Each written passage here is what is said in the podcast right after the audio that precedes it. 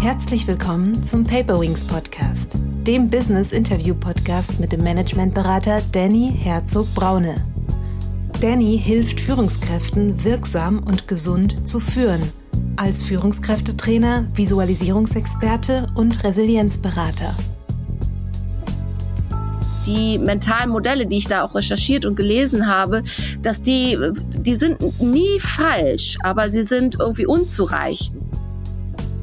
Aber wenn wir das getrennt haben, dann können wir uns in das bewegen, was wir nicht wissen, etwas Neues zu gebären und nicht einfach nur stehen zu bleiben, ja, und es zu überleben. Das ist für mich der Unterschied.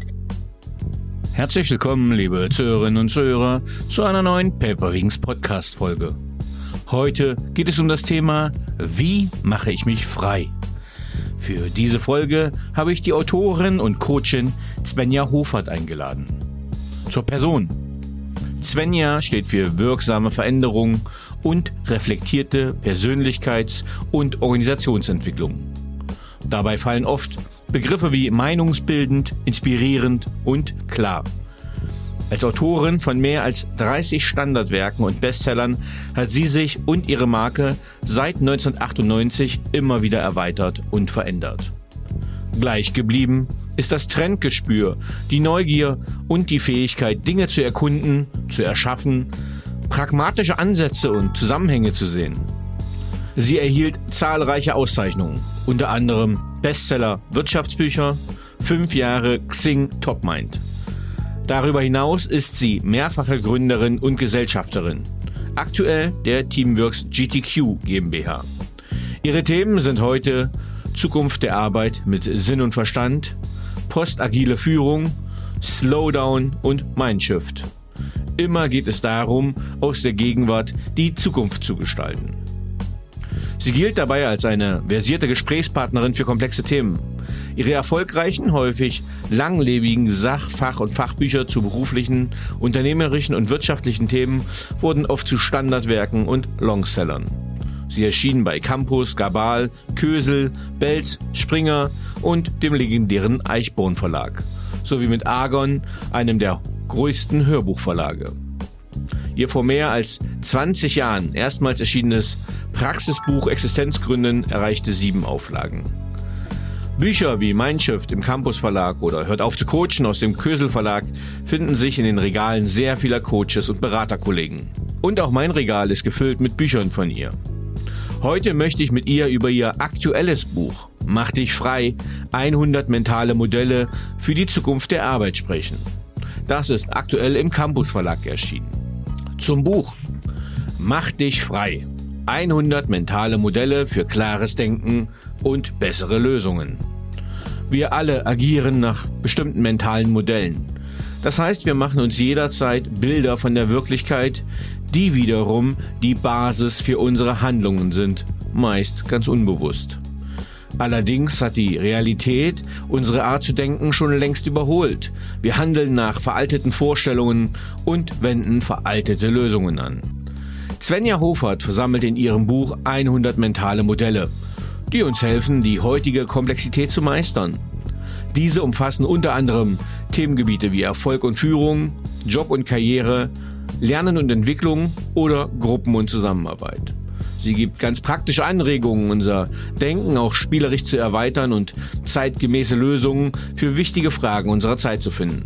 Sei es im Beruf, privat, gesellschaftlich oder für Unternehmen. Ich bin sehr froh, glücklich und auch stolz, Sie heute hier endlich im Paperwings Podcast begrüßen zu dürfen. Herzlich willkommen, liebe Svenja. Hallo Danny, ich freue mich, dass ich bei dir sein darf und äh, bin schon sehr neugierig aufgrund deiner sehr professionellen Vorbereitung. Ähm, vielen lieben Dank. Ja, äh, hätte ich mich ähm, äh, nicht nur auf das Buch vorbereitet, sondern auf alle anderen, dann hätte ich äh, eine ganze Weile zu tun, denn ich habe auch schon im Intro gesagt, ich habe ja auch ein, zwei Bücher von dir in meinem Regal stehen. Hm, heute möchte ich gerne über ein sehr spannendes Buch von dir sprechen, nämlich Mach dich frei, ähm, über ein Coaching-Buch. Aber bevor wir das machen, wärst du so lieb und würdest dich mit eigenen Worten vorstellen und uns sagen, wie du der Mensch geworden bist, der du heute bist? Das macht es mir jetzt richtig schwer, äh, weil mein Leben ja jetzt nicht so kurz ist und ähm, sich in dem Leben auch viele Wendungen immer wieder ergeben haben, so dass es mir oft schwerfällt zu sagen auf einen Punkt, ich bin X oder ich bin Y, weil äh, es sich einfach immer gewendet habe. Was aber die Gemeinsamkeit gewesen ist, ist, dass ich immer mit Veränderung zu tun gehabt habe. Das wurde mir manchmal erst viel später bewusst, dass es Veränderung ist, nicht in dem Sinne von Change, sondern in dem Sinne, da sind Wendepunkte, da tut sich was im Leben von mir, von den Menschen, von Gruppen und Teams und Organisationen. Das ist so das gemeinsame Band. Es ging immer um Veränderung und das gemeinsame Band, es ging immer um ja auch psychologische Fragestellungen, die ich verbunden habe mit mit wirtschaftlichen und auch gesellschaftlichen. Ich komme aus einem Philosophie geprägten Haushalt. Das merkt man womöglich bei dem einen oder anderen. Und äh, so bin ich geworden, was ich bin, über ein paar Stationen, äh, Wirtschaftspsychologiestudium. Ich habe auch mal Geschichte studiert, ich habe auch mal Sprachwissenschaften studiert, ähm, habe zwei Abschlüsse, aber mehr studiert, als ich an Abschlüssen habe. Habe äh, eine therapeutische Ausbildung, systemische Hypnotherapie, also viele, viele verschiedene Bausteine, ich habe auch, vielleicht ist das interessant, vielleicht nicht, für mich selber ist einfach wahnsinnig lange her, irgendwann tatsächlich auch mal eine journalistische Ausbildung gehabt und möglicherweise hat das geholfen bei meinem Schreiben. Ähm, ja, total faszinierend, äh, weil ich die gefühlt immer so zwei Schritte hinterher hinke oder hinterher hechle, was die Themen betrifft. Aber ich glaube, das geht den meisten BeraterInnen so. Äh, wenn ich gucke, kaum habe ich dein Buch äh, über agiles Führen äh, gelesen, hast du auch schon wieder die Postagilität äh, eingeführt. Ähm, Jetzt beschäftige ich mich gerade mit Hypnosystemik, dann hast du da schon wieder was. Äh, jetzt hast du mentale Modelle. Ähm, also du bist ja wahrlich eine Trendsetterin. Wo schnappst du die Themen auf? Wo findest du das? Und woher hast du den, ich sage mal, den Riecher im richtigen Wind immer? Also ich würde sagen, ich bin vielleicht nicht so ganz an allererster Stelle voran, sondern immer so ein bisschen, also es gibt ein paar Leute, die sind noch viel schneller. Äh, aber ich bin, glaube ich, relativ nah auch am, am Mainstream, ne? dort Trends zu setzen oder zu erkennen, wenn sich etwas verändert. Äh, du hast das Thema Agilität ja angesprochen. Wenn ich so spüre durch die Projekte, die ich habe oder durch unsere Ausbildungsteilnehmer, da verändert sich gerade die Stimmung. Stichwort Postagilität, dann ist das was, was ich sehr schnell aufnehme, antizipiere und ich lese halt auch sehr viel. Ich lese sehr viel aus ganz unterschiedlichen Richtungen und das trägt natürlich auch dazu bei. Und ich glaube, nicht zu vergessen ist auch eine Persönlichkeitsstruktur, die eher, ich bin eher ein Mensch des Anfangs, des Anschiebens, des Aufbauens, des Gestaltens, äh, als jemand, der jetzt am Ende eher die Strukturen einzieht und äh, dafür Sorge trägt, dass es jetzt sozusagen on the long term läuft, sondern ich bin eher so in der Welle des Anfangs. Und das hat natürlich auch etwas damit zu tun, dass ich ähm, als produktiv gelte. Ja, also was ich halt äh, erstaunlich finde, ich würde mir jetzt auch übernehmen, dass ich Projekte schnell anfange, aber was mich gleichzeitig ja beeindruckt, ist ja die Qualität. Also ähm, das klingt jetzt ein bisschen äh, nach ähm, nach Lobhudelei, aber ich finde es ja trotzdem fantastisch. Ich habe jetzt dein Buch ähm, hier gerade nochmal vor mir liegen, Mach dich frei, 100 mentale Modelle. Ähm, und es ist ja substanziell sehr stark, ist hervorragend aufbereitet, ist inhaltlich ähm, sehr vielschichtig, ähm, wie du diesen, wie diesen Output einfach hinkriegst an Qualität in der hohen Frequenz. Was ist da dein Geheimnis? Tja, das ist wirklich eine gute Frage. Das, das sagen mir viele. Und ich habe auch mal überlegt, ähm, was wäre ich geworden, wenn ich nicht geworden wäre, was ich bin. und dann, dann habe ich darüber nachgedacht, wäre ich vielleicht eine Professorin oder so. Aber dann denke ich, dafür bin ich wiederum zu sehr an unterschiedlichen Themen interessiert, als dass das für mich den Reiz ausmachen könnte. Und was die Qualität angeht, also das, das kann ich für mich selber ja so gar nicht sagen. Ich kann halt nur sagen, dass ich bei anderen oder wenn ich selber lese, für mich spüre, das ist mir zu wenig, das ist mir zu dünn. Und mhm. aus, aus dieser Wahrnehmung, ne, nicht immer, aber bei, bei manchen merke ich das so. Und aus dieser Wahrnehmung ähm, entsteht dann für mich auch der Anspruch, nein, das möchtest du nicht. Also du möchtest nicht irgendein, weiß ich nicht, einen Spruch von 1986 zitieren und den als Wahrheit darstellen, nur weil es jetzt die Story für einen Vortrag hergibt. Also das, das ist so, ich glaube eher aus der Wahrnehmung, wie ich aus, auf die Welt schaue, dass für mich dann der Anspruch entsteht, äh, da nochmal hinterzuschauen oder die Dinge zu überprüfen. Ich bin auch jemand, der eher, ähm, das mache ich nicht überall und immer, aber der eher nochmal nachguckt. Und wenn mir dann was ähm, zugeworfen wird oder ein Begriff ähm, präsentiert wird, dann recherchiere ich das. Also ich bin niemand, der etwas annimmt und dann steht das da und das nehme ich als Wahrheit hin und das merke ich, zum Beispiel, wenn ich mit Menschen zusammenarbeite, ich habe ja auch Ausbildungsgruppen, dass das anders ist. Und mich wundert das immer. Also ich wundere mich dann immer, warum lesen die das nach, nicht nach? Warum überprüfen die das nicht? Und ich merke dann bei mir selber, wenn ich das noch nicht gut genug finde, dann ärgert mich das. Und dann mache ich noch eine Schleife und noch eine Schleife. Ja, und wenn ja. du so willst, dann bin ich, mir hat mal jemand gesagt, ich bin fleißig. Ich habe neulich auch ein langes Interview mit der Zeit online über Fleiß gemacht. Aber irgendwie kann ich mit, mit Fleiß nicht so richtig identifizieren, obwohl das als Fleiß rüberkommt. Ähm, ja, was mich halt überrascht hat, also ich habe mir gedacht, ach, jetzt hat Svenja Hofert schon wieder ein Buch rausgebracht, so schnell. Und dann habe ich gesagt, das ist jetzt ein ganz anderer Themenbereich. Die ist ja eigentlich ich, für mich die Agilitätskönigin gewesen vor einiger Zeit wie kommt es denn jetzt hin? Und jetzt habe ich ja auch mich, beschäftige mich ja mit ähnlichen Themen wie du, Neurowissenschaften, mentale Modelle, systemisches Denken etc. Und war dann ja tatsächlich ziemlich begeistert, wie wie viel in dem Buch drin ist, ähm, was alles drin ist und auch wie praktisch es strukturiert ist. Vielleicht, wenn wir auf dein Buch schauen, vielleicht kannst du ein bisschen was zu sagen, wie ist das Buch entstanden? Also was war deine Intention und was war der Gedanke hinter diesem Buch? Also mich haben mentale Modelle schon immer sehr fasziniert, weil äh, ich, ich einfach überzeugt bin, dass die Art, wie wir auf die Welt schauen, natürlich das prägt, was wir sehen oder was wir nicht sehen. Und diese mentalen Modelle sind einfach sehr, sehr vielschichtig. Das ist was, was ich daran sehr interessant finde. Und ich glaube, wenn uns bewusster wird, dass wir von mentalen Modellen auch getragen und gelenkt werden, äh, dass wir vielleicht auch eher diese ablegen können.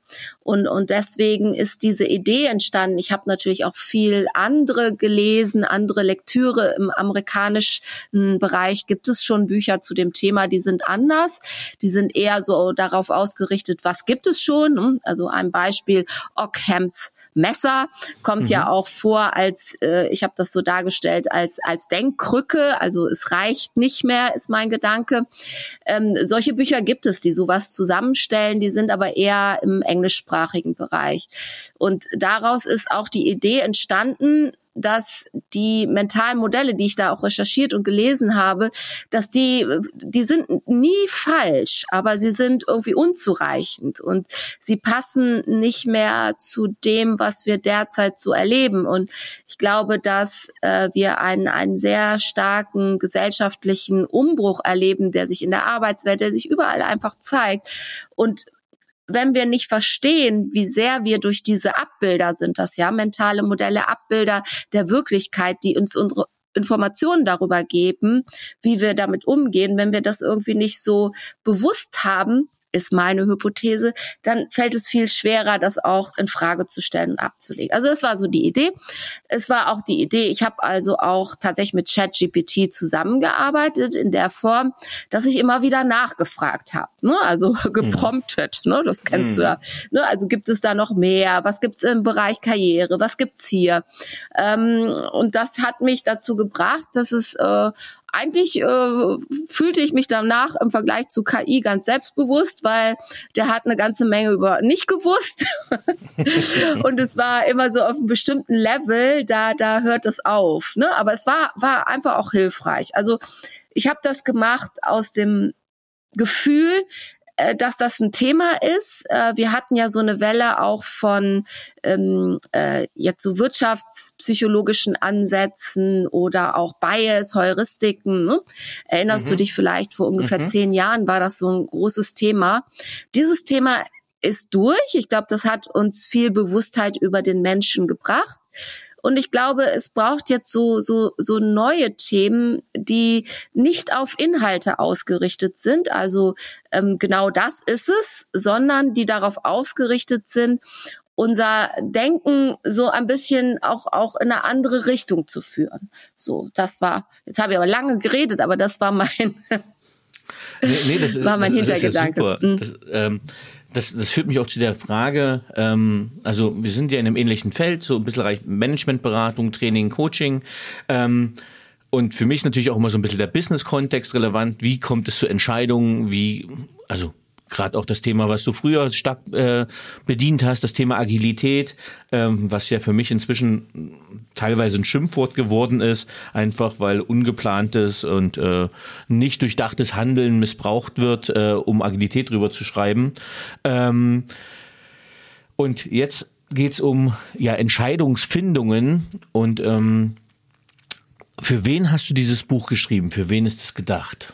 Also ich habe das versucht so einfach wie möglich zu schreiben und habe mir auch äh, Tipps geben lassen und Hilfe von einer ähm, äh, Journalistin, die auch für Spiegel arbeitet. Und ich habe tatsächlich, du hast es anfangs ja auch gesagt, so ein bisschen die Neigung, ein, ein klein bisschen tiefer zu tauchen, manchmal so tief, dass manche mir nicht mehr folgen können. Ne? Also einige ja, aber manche nicht. Und die hat mir ein bisschen dabei geholfen, dass nochmal so, sie hat das immer gesagt, so zehn Prozent einfacher, Svenja, dann mhm. wird's richtig gut. Also das habe ich versucht und ich habe es versucht für äh, Leute zu schreiben, die, die jetzt da gar keinen großen Hintergrund haben und sich vielleicht auch noch gar nicht stark damit beschäftigt haben, die aber in irgendeiner Weise mit Veränderung zu tun haben. Veränderung in der Arbeitswelt, Veränderung gerne auch äh, Lehrer in der Schule, Bildungswesen. Äh, das, das halte ich auch für, für einen Schlüssel. Ähm, also für, für, wenn du so willst, interessierte Laien stand im Konzept. Ne? Mhm. Ähm, wie hast du das Buch gegliedert ähm, und warum hast du es so gegliedert? auch da habe ich immer wieder das umstrukturiert und äh, ich habe auch äh, unglaublich viele Iterationen und Schleifen da gedreht, bis das dann so war. Ähm, anfangs sah das ganz anders aus, im Konzept sah es auch ganz anders aus.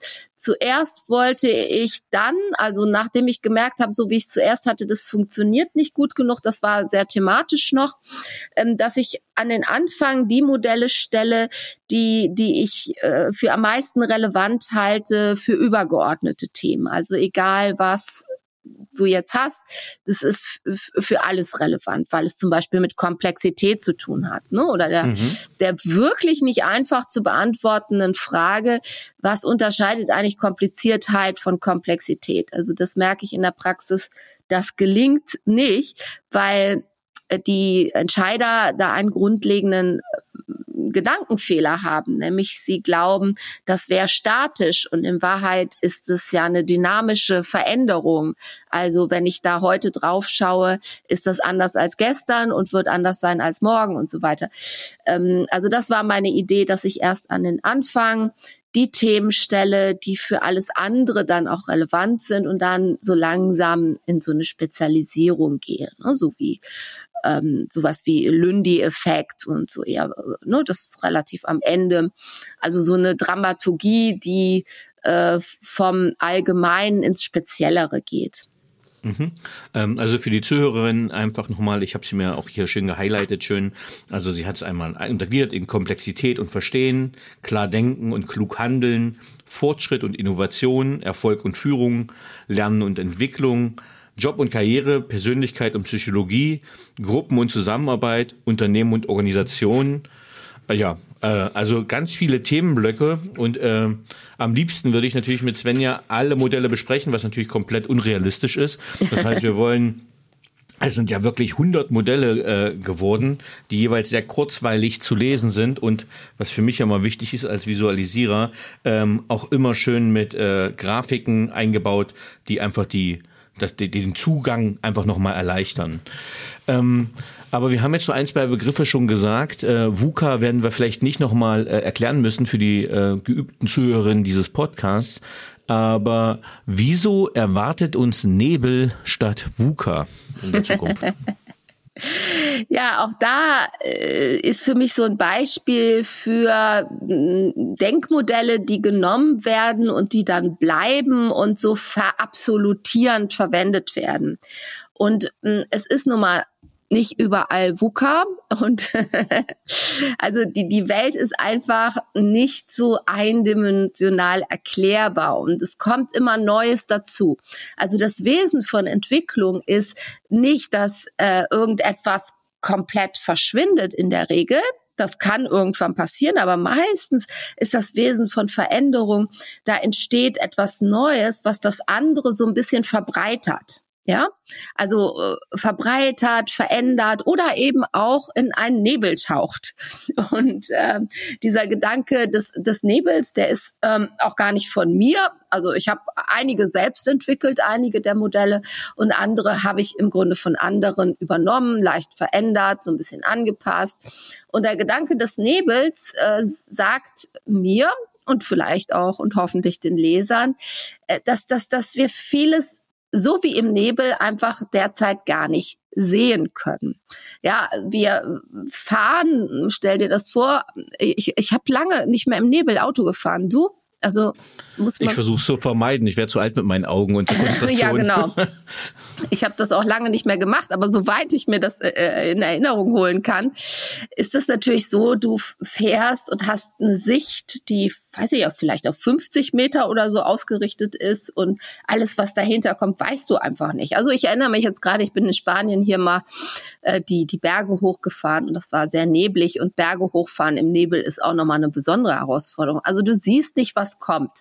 Und bei VUCA hast du ja komplett die Übersicht. Jedenfalls wird das Modell so präsentiert. Und ähm, wenn du so im Nebel fährst und nicht so genau weißt, was kommt, stell dir vor, als Unternehmer, als Führungskraft, als Selbstständiger oder auch als, als in Anführungsstrichen normaler Mitarbeiter, wenn du nicht so genau sehen kannst, was kommt, dann macht dir das Angst. Mhm. Das ist normal die, die Reaktion. Und ich finde, Angst ist so ein Gefühl, was wir ähm, ein bisschen mm, ja unterschätzen in seiner Bedeutung oder auch in der Möglichkeit, dass das Angst eben nicht nicht automatisch ein negatives Gefühl ist, sondern ein Signal, was mir sagt, hey, pass auf, ja, also beim Fahren im Nebel den Berg hoch, pass auf, da könnte was kommen, fahr lieber langsam.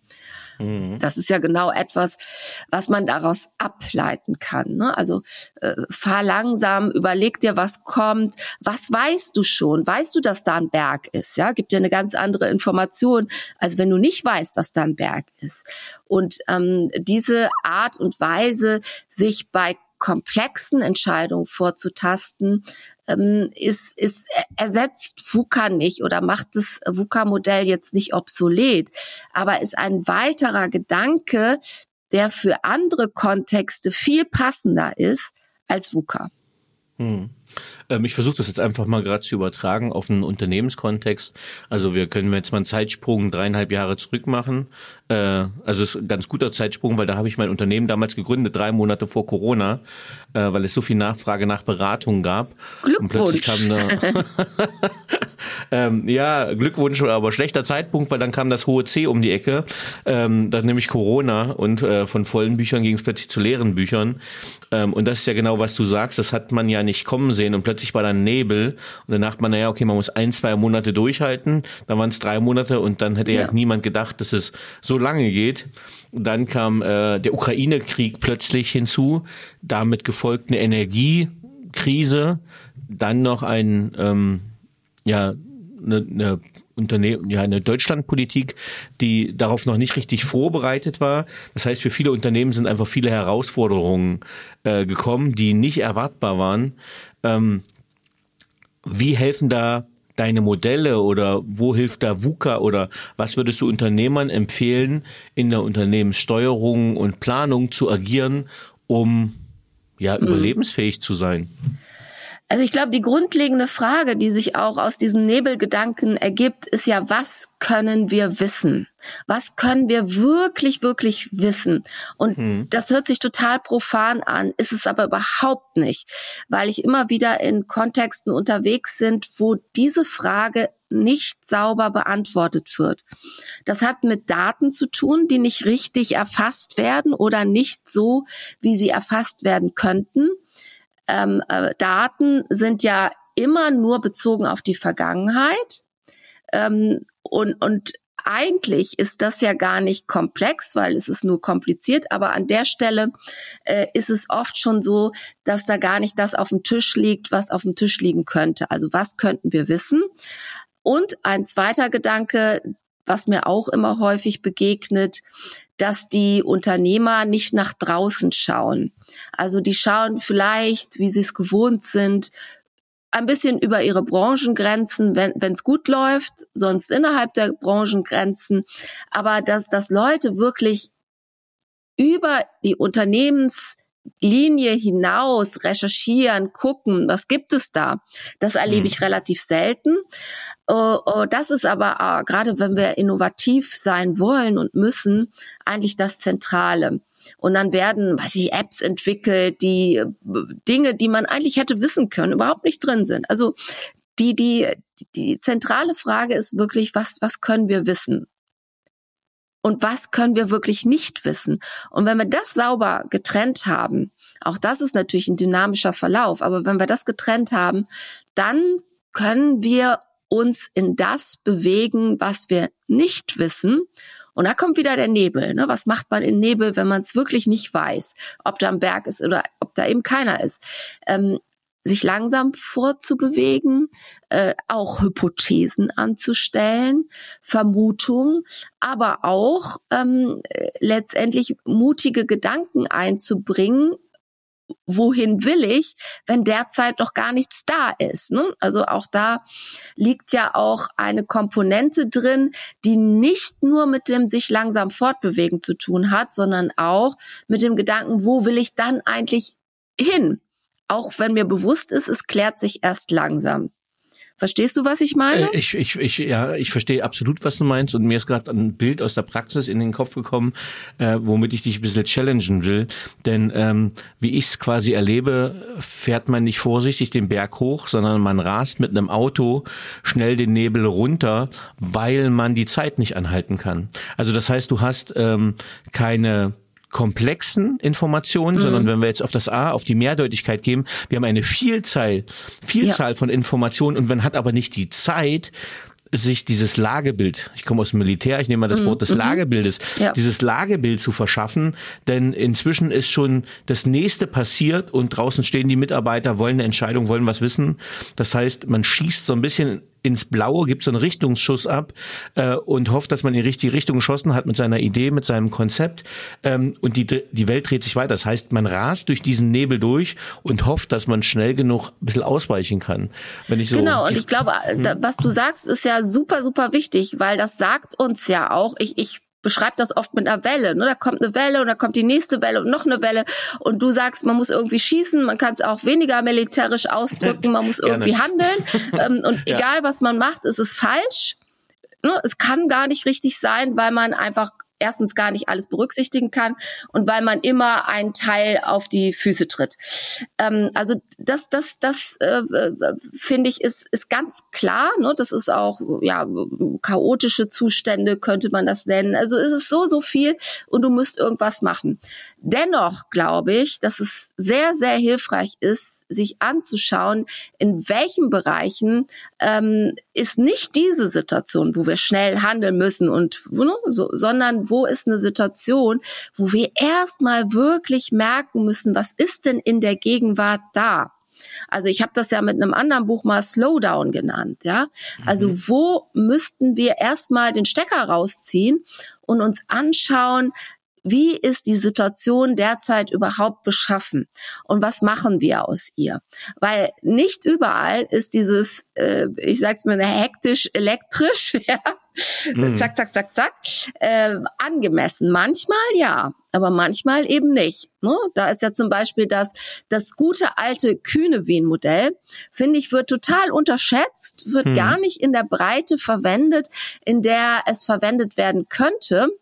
Auch das wird eher statisch ähm, interpretiert. Also da kommen wir auch ein bisschen zur Agilität. Ne? Dann wird dann irgendwie gesagt, ja, das ist jetzt so ein Bereich hier und äh, ne, da macht ihr Scrum, da macht ihr Scrum. Also es wird, wird nicht in der ganzen Kraft, die es hätte, genutzt und die liegt aus meiner Sicht in der Dynamik ja, dass sich die Bereiche laufend auch verändern und dass sie auch Aussagen dafür treffen, wie zu führen ist. Wenn du mhm. aus dem Militär kommst, glaube ich, hast du ja auch eine sehr, sehr klare Vorstellung davon, wie die unterschiedlichen Situationen beschaffen sind. Hm? Und diese Beschaffenheit sich anzuschauen, das halte ich einfach für wichtig. Ähm, ja, also genau was du sagst. Also ähm, ich behaupte jetzt mal, kannst du als Expertin gleich widersprechen, aber es kommt ja ganz viel auch aus Agilität, aus, aus dem Militärischen. Ähm, und was ich halt gelernt habe, ist immer so die schnelle Lagebeurteilung. Das mhm. heißt, nach einem Schema eine Beurteilung der Lage zu machen und auf Grundlage dieser Analyse dann schnell eine Befehlsgebung, das heißt in die operativen Maßnahmen überzugehen. Und ähm, was ich oft merke, dass äh, in der zivilen, in der Wirtschaftswelt dieses Handwerkliche nie gemacht wurde. Das mhm. heißt, das Iterative, das Entscheiden im Laufe des, ich mach's mal kurz wieder militärisch, im Laufe des Gefechts immer wieder neue Lagebeurteilungen zu machen. Mhm. Ne? Weil wenn da ein Durchbruch ist, wenn da was passiert, muss man neu reagieren. Mhm. Und ich glaube, so ist es auch in der Wirtschaft. Und ja, aber dieser handwerkliche erste Schritt, der wird oft nicht sauber gemacht, sondern es wird operativ hektisch agiert, ohne zu planen, also auch ohne etwas zu durchdenken.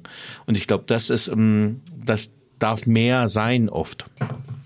Genau, also ohne zu sagen, das ist jenes Gebiet, jene Domäne und diese Domäne braucht eine ganz andere Art von Behandlung als diese Domäne. Ne? Also dieser Unterschied, der bezieht sich ja auch auf Führungsverhalten und der bezieht sich ja auch auf das, was in, in, in dieser Domäne entstehen kann. Und deswegen, also ich, ich ähm, habe ja auch viel mit Coaching zu tun gehabt und Führungskräfteentwicklung. Ich, ich muss sagen, nur die Führungskräfte, die aus dem Militärischen kamen oder kommen, die haben das tatsächlich meiner Meinung nach oft ein bisschen besser drauf, ja. Hm. Also ähm, ich. Mhm. Ähm ich würde noch gerne mal, wir haben das ein bisschen touchiert und tatsächlich ähm, tue ich mich manchmal in Agilitätsschulungen auch ein bisschen als Dozent gar nicht so leicht. Die Abgrenzung von Kompliziertheit und Komplexität. Du mhm. hast es mhm. auch nochmal angesprochen und in deinem Buch hast du es auch nochmal drin auf Seite 47. Ähm, hast du so ein schönes Modell, ist das schon komplex, heißt das. Ähm, kannst du uns ein bisschen sagen, wie man lernt zu differenzieren, ob etwas kompliziert oder komplex ist? Ja, also mir fällt dann eigentlich ein wunderschönes Video ein, was nicht von mir ist, sondern von Intrinsify, die das mit so einer, das ist so, so eine, so mit einem Bootsfahrt und was da passiert und welche Teile davon ähm, einfach sind, welche Teile davon kompliziert und welche komplex. Ich weiß nicht, ob du das kennst. Das mhm. finde ich ist, ist eine ganz gute Einführung. Ähm, für mich ist die Linie wirklich die zwischen Gegenwart und Zukunft.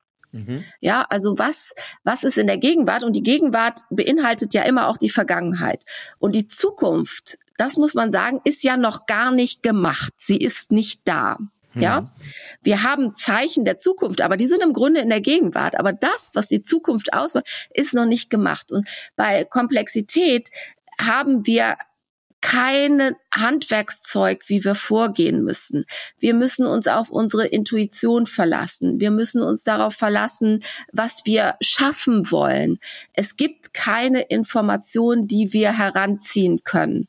Und ich glaube, das ist der wesentliche Unterschied. Und für mich läuft die Linie da, wo die Gegenwart aufhört. Also wo ich da nicht mehr zurückgreifen kann, sondern wo ich auf, ähm, ja, zum Beispiel auf mich selber hören muss, auf meine Intuition.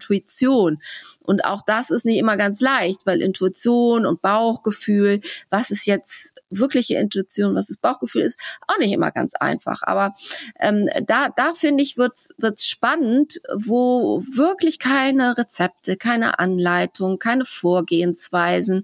Du weißt es einfach nicht.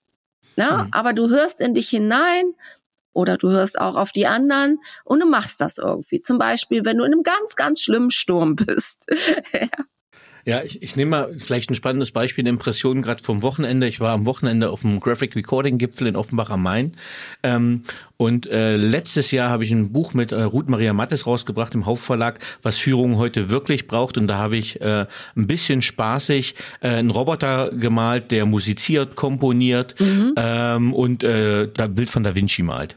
Ähm, und das war eigentlich, dass die Zukunft vielleicht kreativ ist äh, und dass Computer das können. Das hat, ja. war letztes Jahr. Und tatsächlich ist ja dieses Jahr mit der KI, mit Journey etc. rausgekommen. Und auf diesem Gipfel der Kreativen, nenne ich es mal, ähm, haben wir Vorträge über KI gehört und ich habe mir angeschaut, was die KI schon alles kann. Also das ging noch mal ein bisschen tiefer, als was die Allgemeinheit kennt äh, über Midjourney. Ähm, das heißt, selbst letztes Jahr, wenn ich ein bisschen fantasiert habe, hätte ich nicht gedacht, dass das in zehn Jahren möglich ist, was jetzt nach einem mhm. Jahr möglich ist, was die Technologie hergibt. Und vielleicht ist das auch ein gutes Beispiel, um zu sehen, okay, ähm, wir leben in so einer schnellen Zeit und diese Zukunft, äh, selbst wenn ich sie mir schon ausgemalt habe, in diesem Maße konnte ich sie mir überhaupt nicht vorstellen. Würdest du sagen, das ist ein Beispiel für Komplexität, was uns erwartet? Genau, und ich finde, das ist auch ein super Beispiel, ne? weil noch vor kurzem wurde immer wieder gesagt, und das sind ja auch so mentale Modelle über die Zukunft, ja, dass äh, künstliche Intelligenz niemals in der Lage sein wird, kreativ zu sein. Und das ist ja nicht wahr, äh, wenn du jetzt Künstler fragst, Kreative fragst, äh, die sind in heller Aufruhr. Ich war da auf dem Kongress und habe das so auch auch wirklich so ja, also diese ganze Angst und den Frust und den mhm. Nebel äh, sehr mhm. genau auch gespürt bei den anderen, weil die das merken, weil das irgendwie, mhm. man merkt, dass sich da was anschleicht, was ganz grundlegend unsere mentalen Modelle über die Zukunft auch in Frage stellt, ja. Auch darüber, wie zu Führung funktioniert. Denn wenn ganz viel auch über Daten, über, ja, Roboterkreativität, wie auch immer du das nennen möchtest, also künstliche Kreativ äh, künstliche Intelligenz, ob das der richtige Begriff ist, ist sowieso nochmal die Frage. Aber mhm. wir wissen beide, was wir meinen, was da alles entsteht, was gemacht werden kann. Das wird auch Führung ganz fundamental verändern. Und die Bereiche, die jetzt in Anführungsstrichen nur kompliziert sind, weil das sind ja auch die Bereiche, die Vergangenheit oder ja Gegenwart und Vergangenheit umfassen, die wird im wesentlichen Bereichen auch ähm, von von künstlicher Intelligenz in Anführungsstrichen bearbeitet werden können. Und dann äh, geht es um was ganz anderes, ne, was wir Menschen doch könnten, weil diesen Schritt in die Zukunft, mhm. die kann KI sag mir, dass es anders ist. Also meines Wissens nach, diesen Schritt in die Zukunft kann sie nicht, bei aller Kreativität. Und Kreativität ist ja biegen, brechen und verbinden, also dessen, was schon vorhanden ist. Aber dieses wirkliche ganz neu, ja, nicht unbedingt das Innovative. Hm. Ja, genau.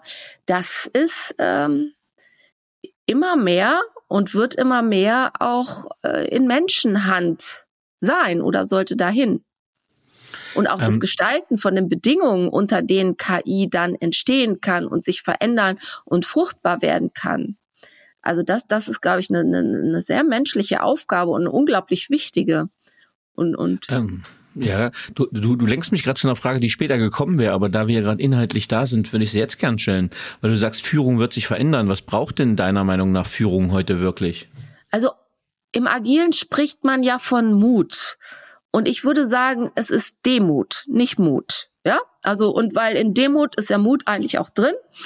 Und Demut vor dem, was ich auch bewirken kann und Demut aber auch davor, dass ich verstehe, wie begrenzt ich selber bin in meinen Annahmen und wie sehr all das, was in meinem Kopf ist, auf mentalen Modelle äh, meiner eigenen Ver Vergangenheit beruht, ja, auch auf das, das ist nicht wirklich, das ist nicht wahr, das ist meine Vergangenheit, die mich prägt. Und wenn mir das bewusst wird, dann werde ich, bin ich überzeugt, auch anders damit umgehen können, also demütiger. Du kennst vielleicht das Video von Steve Barmer, wo er sich totlacht übers iPhone, oder? Äh, das war Steve Ballmer war Microsoft, ne, Mitgründer äh, neben Genau, das äh, war der, der war mhm. Hm, der, der war Vor, Vorstand von Microsoft, bevor jetzt Satya Nadella gekommen ist und im mhm. Internet gibt so ein Video, das baue ich manchmal in Vorträge ein, weil es rückblickend sehr sehr lustig ist, wo er sich totlacht, über das iPhone, was niemals irgendwie sich durchsetzen wird, weil es ja hm. kein Keyboard hat und niemals wird es die die E-Mail-Maschine, so hat er es ausgedrückt, ablösen. Und das wirkt natürlich rückblickend unglaublich lustig, aber ähm, ich versuche das auch so zu verdeutlichen, ja, ähm, ihr habt jetzt gut lachen, aber wie oft lacht ihr denn gerade? Ja, äh, so offen oder still oder ne, wie, wie oft lachen wir oder lehnen etwas ab, weil es einfach nicht in unser Bild passt. Und ja. das finde ich, äh, das ist für mich diese Demut, ja. Also die Demut davor, vor meiner eigenen Einschätzung, was ich denke, dass das nicht richtig sein muss oder dass ich nicht das Gefühl haben muss, was sich am Markt zum Beispiel durchsetzt. Und das, glaube ich, ist nicht besonders verbreitet. Ne? So. Ja, also ich finde es super cool, weil ähm, genau das haben wir in unserem Buch mit einem Artikel, mit einem Beitrag drin gehabt von Dr. Franziska Frank, äh, die auch im Harvard Business Manager über Demut geschrieben hat und genau darüber auch einen Abschnitt, Absch Abschnitt geschrieben hat. Also äh, finde finde ich sehr, sehr stimmig. Ähm, was ich noch spannend finde, ich bin Resilienzberater und du hast einen schönen Begriff, nämlich den Begriff der Antifragilität. Äh, Intuitiv würde ich sagen, Antifragilität äh, ist ein Synonym für Resilienz. Was verstehst du unter Antifragilität? Na, ich orientiere mich da ein bisschen an Nassim Taleb. Der hat ja dazu auch ein Buch geschrieben. Und äh, es gibt auch einige andere Werke, die diesen Gedanken im Grundsatz aufgreifen, äh, nämlich, dass es nicht mehr nur um Robustheit geht. Und das fand ich sehr, sehr spannend.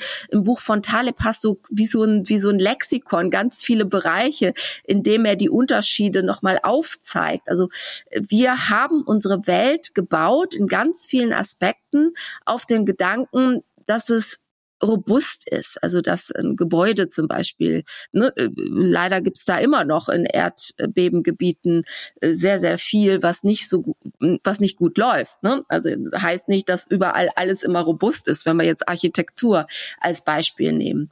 Ähm, aber es geht hier nicht nur um Architektur, sondern im Grunde um alle Lebensbereiche. Und der Gedanke der Resilienz, wenn du Resilienzberater bist, weißt du das möglicherweise besser als ich, aber so wie ich es verstanden habe, geht es wirklich darum, dass wir in der Lage sind, uns immer wieder auch neu zu erfinden. Also dass die Systeme, ähm, Architektur habe ich als Beispiel genannt, aber auch die psychischen Systeme in der Lage sind, ähm, äh, nicht nur etwas auszuhalten, das wäre robust, sondern aus dem auch immer wieder neu zu wachsen, so wie die äh, vielköpfige Hydra. Mhm. Ne? Also dass das ähm, die Anpassungsfähigkeit. Genau, dass die Anpassungsfähigkeit so da ist wie ein resilienter Mensch. Da gibt es ja auch psychologische Forschung zu, die besagen, manche Menschen haben, da ist Resilienz auch eine Eigenschaft oder ist Resilienz etwas, was man erwirbt.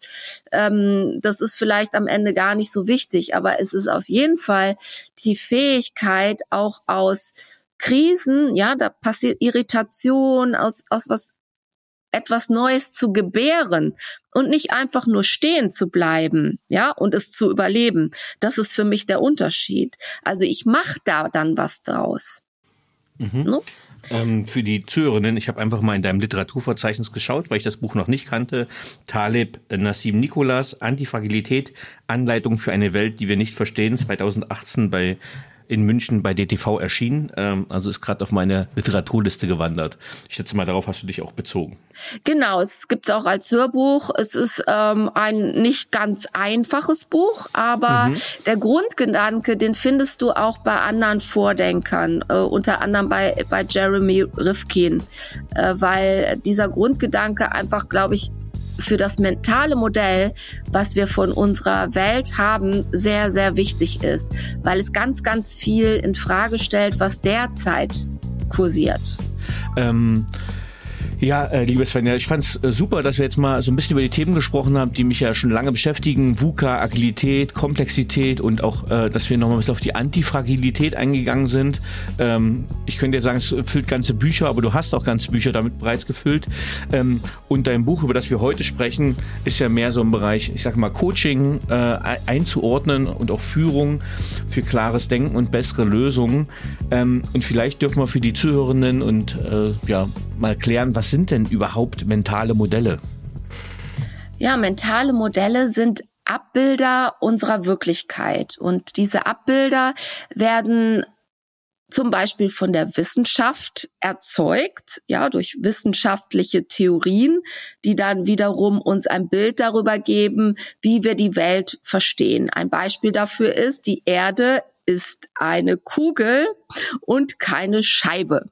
Ähm, obwohl es ja immer noch starke Anhänger der Flat Earth Theory gibt, ne? Mhm. wie du weißt, die auch völlig davon überzeugt sind, dass die Erde flach ist. Also das ist ein Beispiel für ein wissenschaftliches mentales Modell. Mhm. Dann gibt es mentale Modelle, die eher so aus der Praxis entstanden sind. Also ähm, ich beherrsche das mentale Modell nicht, wie man Feuer macht. Du? Ähm. Also das Mo Modell, wie mache ich Feuer, wenn ich kein Feuerzeug habe, äh, nicht zur Verfügung. Also das kommt noch aus der Steinzeit. Einige haben es noch, andere nicht. Ich musste es auf meinem Einzelkämpferlehrgang machen, daher habe ich das schon mal gemacht, Feuer ohne Feuerzeug. Siehste, siehste. Also äh, nicht jeder hat auch jedes mentale Modell. Also so mentale Modelle aus der Praxiserfahrung. In dem mhm. Fall geht's zurück bis in die Steinzeit. Ja. Und bei einigen ist es noch präsent und bei anderen nicht. Und dann gibt es so ko kollektive mentale Modelle, also gemeinsame Modelle, wie wir sind ja, als Menschen. Und es gibt äh, persönliche mentale Modelle, also wie ich, ich Svenja oder du, Danny, die Welt versteht. Mhm. Ähm, und das ist der Unterschied. Es ist nicht die Welt, sondern es ist das, was ich unter der Welt verstehe, was in meinem persönlichen Bild, in meinem auch visuellen Bild beinhaltet ist. Und das ist quasi erstens das, was ich mir davon vorstelle und auch die Frage, wie ich damit umgehe. Stichwort Feuer machen. Ja, also auch die die praktische um ähm, also die die praktische Anleitung gehört dazu. Das mhm. ist so ein Begriff, der der wurde in den 80er Jahren geprägt und äh, ich finde, der ist sehr stark äh, konstruktivistisch. Sagt dir Konstruktivismus was? Ähm, na, Konstruktivismus aus der politischen Theorie, wie baue ich etwas auf, wie konstruiere ich eine Idee? Genau, also dass das Verständnis, dass die, die Welt nicht so ist, wie sie ist, sondern dass wir uns quasi ein Bild von dieser Welt machen und dass wir sie erzeugen, dadurch, dass wir einfach darüber nachdenken. So, das die ist so ein bisschen die individuelle. Genau, das, das mhm. ist der, der Grundgedanke. Ne? Und das mhm. ist ähm, ein mentales Modell. Mhm. Also ganz kurz ein Abziehbild der Wirklichkeit, der wissenschaftlichen Wirklichkeit, der kollektiven Wirklichkeit oder auch der persönlichen Wirklichkeit. Mhm. Wenn wir jetzt mal in dein Buch schauen, dann hast du zum Beispiel, nur mal um den Zuhörern zusammen, wie viel sie erwartet, äh, Modell Nummer 61, Sisyphus S-Kurve. So lernst mhm. du richtig. Was verbirgt sich hinter dieser S-Kurve? Das ist ähm, eine Unterstützung im Verständnis, wie wir beim Lernen funktionieren. Ja, äh, da merke ich bei ganz vielen auch durchaus fortgeschrittenen Führungskräften, Coaches, Beraters, äh, dass sie das nicht so verinnerlicht haben. Ne? Sie gehen dahin, also vielleicht kennst du das auch aus den Unternehmen, mit denen du zusammenarbeitest. Da gibt es ein Problem, und dann wird sozusagen das mentale Modell für die Lösung quasi automatisch da präsentiert. Ja, also wir uns fehlt das also machen wir ein, ein Training zum Beispiel. Ja? Mhm. mhm. Wir haben zu wenig Agilität. Aha, Training. Ja, das ist mhm. ein mentales Modell für, für die Lösung. Ähm, so funktioniert Lernen aber nicht. Ne? Wir Menschen lernen nicht so, sondern wir lernen in sehr, sehr kleinen Schritten, vor allen Dingen am Anfang. Und am Anfang ist das Lernen eine laufende Irritation. Also es ist unglaublich anstrengend. Mhm. Ich muss ähm, auch gegen mich arbeiten. Ich brauche ganz viel Disziplin. Ich muss zum Beispiel, wenn ich lernen will, ähm, um sieben Uhr irgendwann aufzustehen, wenn ich gewohnt bin, um zehn aufzustehen, dann immer eine Viertelstunde weniger, bis ich dann irgendwo bei sieben angekommen bin. Und gleichzeitig muss ich natürlich irgendwo auch äh, früher ins Bett gehen. Beim Sport ist es bekannt, aber auch bei Verhaltensweisen. Und diese sehr, sehr kleinen Schritte am Anfang, die werden irgendwann potenziert. Das heißt, wenn ich ein bestimmtes Level erreicht habe, dann sind die Schritte plötzlich viel größer. Also dann gehe ich sozusagen in einen riesigen Flow, dann fahre ich richtig, richtig schnell hoch ja, also wie, wie, also richtig schnell geht's dann. Mhm. Aber bis zu diesem Punkt ist es einfach sehr kleinteilig und verbunden damit, dass auch ein Einbruch des Selbstbewusstseins einhergeht. Ja, das, das ist etwas, was die Organisationen, die Unternehmen oft total vermeiden, diesen Gedanken. Ja, also dass, dass wir wenn wir wirklich ehrlich etwas Neues lernen, heißt es auch zu entlernen. Und dieser Prozess hat immer damit zu tun, dass ich mich selber ein Stück weit auch neu erfinden muss und das geht einher mit einem Einbruch des Selbstbewusstseins. Ich merke, ich bin da nicht mehr kompetent. Ich kann das nicht. Diesen Lernprozess was, hm. auch sich bewusst zu machen, das halte ich für unglaublich wichtig, weil wir viel zu stark auf Lösungen, Ziele und das steht am Ende da. Das ist auch wichtig, aber noch wichtiger ist, sich darüber klar zu sein, wie begleite ich den Prozess am Anfang. Am Anfang, wo es schwer ist, am Anfang, wo es langsam ist, am Anfang, wo die Erfolge überhaupt nicht äh, zu kommen scheinen. Ich lerne zum Beispiel gerade Flamenco. Tanzt du Flamenco? Ähm, nein, ich habe es aber auch äh, bekennenderweise nicht vor. Aber Also vielleicht nein, hast du das mal gesehen mit den Fingern und so wie das, also es ist so sehr, also es ist fast schon so eine Kunst, ne? Und ja. du musst die Finger in einer bestimmten Art, gleichzeitig die Hände, gleichzeitig die Füße, dann musst du klopfen auf dem Boden. Also es ist unglaublich und ich fühle mich seit Monaten als totale Versagerin. Und das ist der Anfang. Aber gestern, gestern hatte ich das Gefühl, ey, die Arme bewegen sich jetzt von allein. Und ja. das ist der Punkt. Ähm, und da braucht es andere Lösungen als die, die wir bisher gewohnt sind. Also weil es einfach ein, ein, ein ganz kleinteiliger Prozess am Anfang ist, bevor wirklich spürbare Erfolgserlebnisse kommen. Äh, ja, also diese, ich sag's mal so, ich habe das gerade in einer, in einer hypnosystemischen und energetischen Psychologieausbildung gehabt, so mit Klopftechniken, neue neuronale Verbindungen knüpfen äh, und das ja gar nicht so leicht ist, aus Routinen rauszukommen. Und wenn du das jetzt auf den Flamenco überträgst, wenn der Körper ja bestimmte Handlungsabläufe noch nie abgespielt hat, mhm. diese, diese Vernetzung und neu aus diesen Routinen rauszukommen, ich glaube, das ist, das ist schon eine Herausforderung. Und ich glaube, dann sind wir auch so bei diesem, vielleicht bei diesem Gedanken, dieses Fixed Mindset und Growth Mindset, was du vielleicht am Anfang sagtest, mhm. ähm, dass man sagt, okay, wie gelingt es denn, ähm, in neue Strukturen zu kommen, in neue Verhaltensweisen, neue Denkweisen auch? Genau, das ist ja auch etwas, was sehr stark damit verbunden ist. Was erwarte ich von mir selber oder was erwarte ich von mir als Führungskraft, von meinen Mitarbeitern, wie die funktionieren? Ja, also mhm. ich erlebe häufig, äh, wir müssen agiler arbeiten, brauchen ein agiles Organisationsmodell, dann malen die da irgendwas auf und dann rollen die das quasi auf Papier oder iPad oder wie auch immer aus und erwarten, das wird dann so einfach gemacht. Ja, so funktioniert Lernen überhaupt nicht. Ähm, und deswegen braucht es erstens ein Bewusstsein, das ist zum Beispiel die S-Kurve des Lernens und zweitens aber auch die Grundeinstellung, also das mentale Modell, ich bin dazu in der Lage. Meine Mitarbeiter sind dazu in der Lage. Mein Team kann das, aber ich muss einfach wissen, was es bedeutet, durch so einen Prozess zu gehen. Dass der super schwer ist, dass du, ich, ich, ich dachte, oh Gott, wenn ja, wenn ich mich im Spiegel gesehen habe oder im Vergleich zu meiner Flamenco-Lehrerin dachte, ne, das, das, das wird nie was, ja.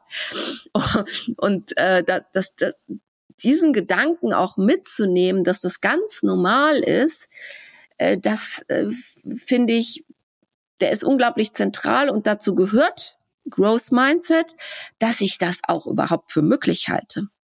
Ähm, Svenja, du schreibst in deinem Buch auch, es ist wichtig äh, zu unterscheiden zwischen Wahrnehmen und Bauchfühlen. Mhm. Was verbirgt sich dahinter? Also wahrnehmen ist das unvoreingenommene Hinsehen, Hinfühlen und zwar auch in die Bereiche, die ich normalerweise zum Beispiel gar nicht beachte. Ja? Wenn du in den Himmel schaust, was siehst du da? Wolken, Sonne, Blau. Genau, aber du siehst eher nicht zum Beispiel die Zwischenräume oder wenn du dir eine Häuserreihe anschaust, dann schaust du dir die Dächer an, du guckst aber nicht dazwischen. Für mich wenn man das so als Bild, als Metapher nimmt, ist es halt wichtig beim Wahrnehmen einfach hinzuschauen, hinzuspüren, hinzufühlen, was da ist, wohingegen mhm. Bauchfühlen ja schon meine Interpretation enthält, die auf der Vergangenheit beruht. Ne, wir haben ja so mentale Markierungen. Das heißt, beim Bauchfühlen ordne ich sofort ein. Und das ist dann schädlich, wenn ich mit neuen Dingen konfrontiert bin, die jetzt einfach diese Wahrnehmung auch brauchen, weil die zu schnelle Einordnung in meinen Bauch, aha, das ist das, aha, dahin gehört das, ähm, an der Stelle ähm, nicht zielführend ist. Mhm. Sondern dass es eher darum geht, sich nach außen zu richten. Ne? Während das Bauchgefühl ist so, so ein Innengefühl. Ist auch gut, aber das ist so eine vergangene Erfahrung. Ne? Also wenn ich nachts über die Straße gehe und hinter mir sind ähm, laute Schritte, dann würde auch ich auf mein Bauchgefühl hören und irgendwie schneller gehen. Ja, ähm, aber äh, das bezieht sich eher auf Situationen, die die die neu sind, wo ich noch gar kein fundiertes Bauchgefühl haben kann, weil es keine Erfahrung mit dieser Situation gibt und wo ich dann quasi meine Wahrnehmung auch nach außen richte. Ist das nachvollziehbar? Ja, ja, finde ich super. Mhm. Ähm, liebe Svenja, bevor wir den Hauptteil abschließen und zu dem persönlichen Teil, Fragenteil gehen, ähm, wird mich vielleicht zusammenfassend nochmal interessieren, warum sollte man sich mit seinen mentalen Modellen auseinandersetzen? Wenn ich meine mentalen Modelle mir bewusst mache, meine persönlichen, die kollektiven, die ich adaptiert habe, aber auch die wissenschaftlichen Modelle, die ich für mich so angenommen habe, vielleicht auch nicht hinterfragt, dann hilft mir das, mir die Frage zu stellen, an welcher Stelle muss ich die vielleicht auch mal in Frage stellen oder sogar verändern, weil die aktuellen Situationen, das, was ich erlebe, nicht mehr gut gelöst werden können mit diesem mentalen Modell. Also mir fällt jetzt gerade heute Morgen habe ich Podcast gehört, eigentlich etwas ein, was jetzt eher der Politik zugehörig ist. Ja, also wie, wie gehe ich damit um, dass Menschen in unser Land kommen? Es gibt nicht genügend Sprachkurse, es gibt nicht genügend Angebote. Sie brauchen ewig lang, bis sie arbeiten können. Ähm, zum Beispiel jemand kommt aus den Philippinen, Softwareentwickler, bis er sie arbeiten kann, neun Monate. Dahinter stecken mentale Modelle über den Umgang, über das, was wir erwarten von Menschen, dass sie zum Beispiel die Sprache perfekt können. Und ich glaube, es ist so wichtig, sich an den richtigen Stellen, nicht an allen, weil dann könntest du gar nicht mehr leben, aber an den richtigen Stellen die Frage zu stellen, welche mentalen Modelle liegen bei mir persönlich dahinter und wo müsste ich vielleicht noch mal anders rangehen? Mhm. Und dann komme ich zu dem Punkt, dass es oft Modelle sind, die mit, mit Inhalten verbunden sind, mit konkreten Inhalten, was man zu tun hat. Stichwort zum Beispiel Sprache lernen, bevor man arbeiten kann. Und dass es oft die Inhalte sind, die uns hindern und mentale Modelle hilfreicher sind, die sich nicht auf konkrete Inhalte beziehen, sondern die quasi so ein Denkformat liefern äh, fürs Denken selber. Mhm. Ja, und das ist so mein Grundgedanke. Super, vielen lieben Dank. Und jetzt hätte ich noch ein paar persönliche Fragen an dich. Mhm. Auf welche berufliche Leistung bist du besonders stolz oder hat dich glücklich und froh gemacht? Also am meisten profitiere ich oder was mir am meisten gibt, sind Menschen. Wenn ich merke, da ist jemand, dem habe ich durch etwas, was mir selber gar nicht so relevant erschienen ist oder gar nicht so wichtig, da, da habe ich jemand die Augen geöffnet oder dazu beigetragen, dass jemand etwas gewagt hat oder äh, sich anders verhalten hat. Ähm, zum Beispiel mutiger, also wir haben von Demut und Mut gesprochen, mutiger geworden ist, aber es ist eigentlich immer das Persönliche, wenn ich jemand ähm, von innen aufgerichtet habe durch irgendein Feedback oder äh, das, das sind oft sehr kleine Dinge. Ja, das, das gibt mir am meisten. Mhm. Oder kleine Mails, wo mir jemand schreibt, äh, mit meinem Newsletter, das, das ist so hilfreich und die freuen sich jeden Sonntag da drauf. Ne? Ach, schön. Ähm, welche Fähigkeit bzw. Fertigkeit möchtest du gerne haben, die du noch nicht hast? Ich habe gerade schon eine Idee. Ja, echt? Oh Gott, ähm, also das mit dem Flamenco habe ich dir ja schon gesagt. genau, das wäre meine Idee gewesen, genau. Also ich möchte gerne, also die, ich meine, äh, vieles hat ja auch mit dem Körper zu tun, mit mit mit mit Bewegung und das scheint mir in Zukunft nochmal wichtig wichtiger zu sein. Ne? Und Flamenco ist nur ein Beispiel von ganz vielen. Hypno, systemisches Coaching, auch das geht ja in so eine Richtung. Ne? Mhm. Und äh, ja, also in diese Richtung. Also mehr auch ähm, aufnehmen, mehr bewegen und bewegen auch im Sinne von ähm, emotional auch mitnehmen. Ne? Mhm. Welche drei Bücher haben dich am meisten beeindruckt und beeinflusst?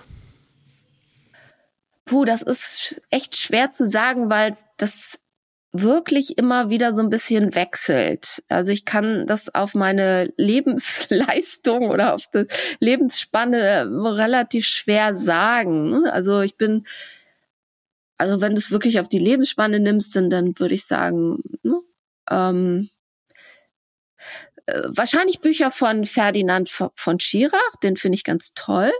Mhm äh, zum Beispiel diese persönlichen Geschichten, ich glaube Zigaretten und ich weiß gar nicht, wie das heißt. Ähm, ich mag Kafka sehr gerne und von den frühen Werken war ich, habe ich schon mit 14 oder 15 äh, Freud gelesen und äh, habe mich immer, immer schon sehr für Psychologie interessiert und habe psychologische Werke, also Jung zum Beispiel gelesen. So und ähm, ja, das, das wären sozusagen die Dauerbrenner. Ne? Mhm.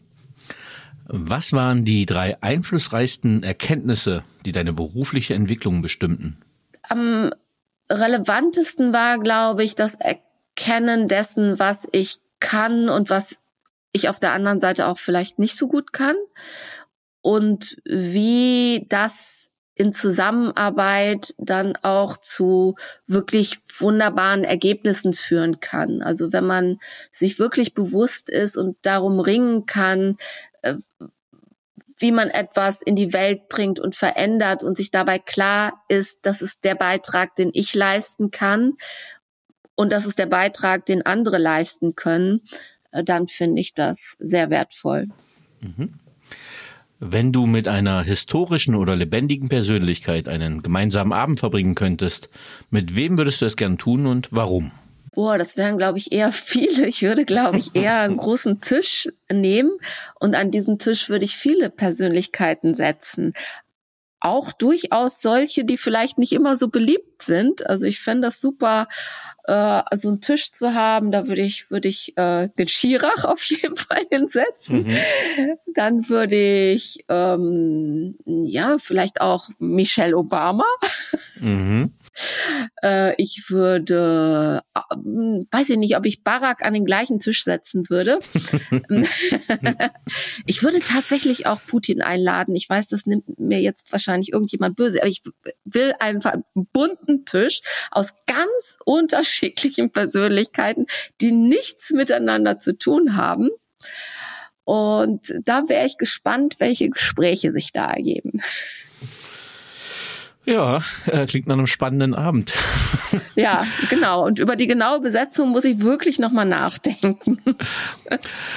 Wenn du dein jugendliches Ich treffen würdest, was würdest du ihr raten? Ich würde ihr raten, äh, höre noch früher auf, auf das, was du eigentlich in dir schon spürst. Äh, trau dich Dinge sei vielleicht nicht immer so vorsichtig. Also ich bin eher so vorsichtig vielleicht, ja, Anfang, früher sehr vorsichtig gewesen, habe mir Dinge vielleicht auch gar nicht so selber zugeschrieben, die ich aber objektiv auch früher schon konnte. Und ja, ich würde sagen, sei ein bisschen mutiger. Mhm. Hast du ein Lebensmotto, Credo oder Mantra? Und wenn ja, wie lautet es? Ähm, auch da sind wir wahrscheinlich wieder bei der Demut. Das ist die Demut vor all dem, was ich nicht weiß. Die Demut auch vor anderen Menschen und äh, vor den Erfahrungen, die sie gemacht haben, auch vor den schwierigen Dingen, die sie erlebt haben und die man alle nicht sieht, wenn man sie nur kurz trifft oder nur Ausschnitte weiß. Ähm, ja, das ist es. Ich kann das gar nicht so in Credo formulieren, aber es ist eher so, ja. Sei demütig.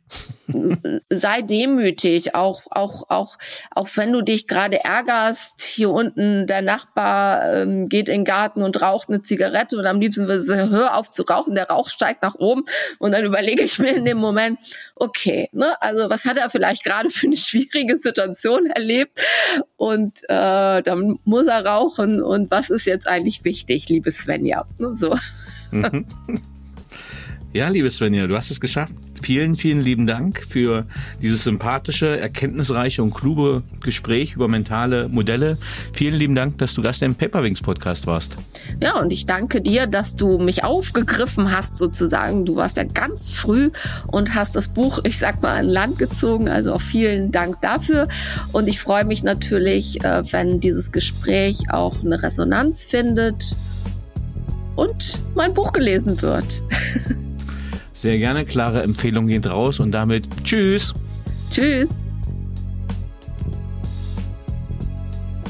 So, liebe Zuhörerinnen und Zuhörer, ich hoffe, Ihnen hat dieser Podcast gefallen.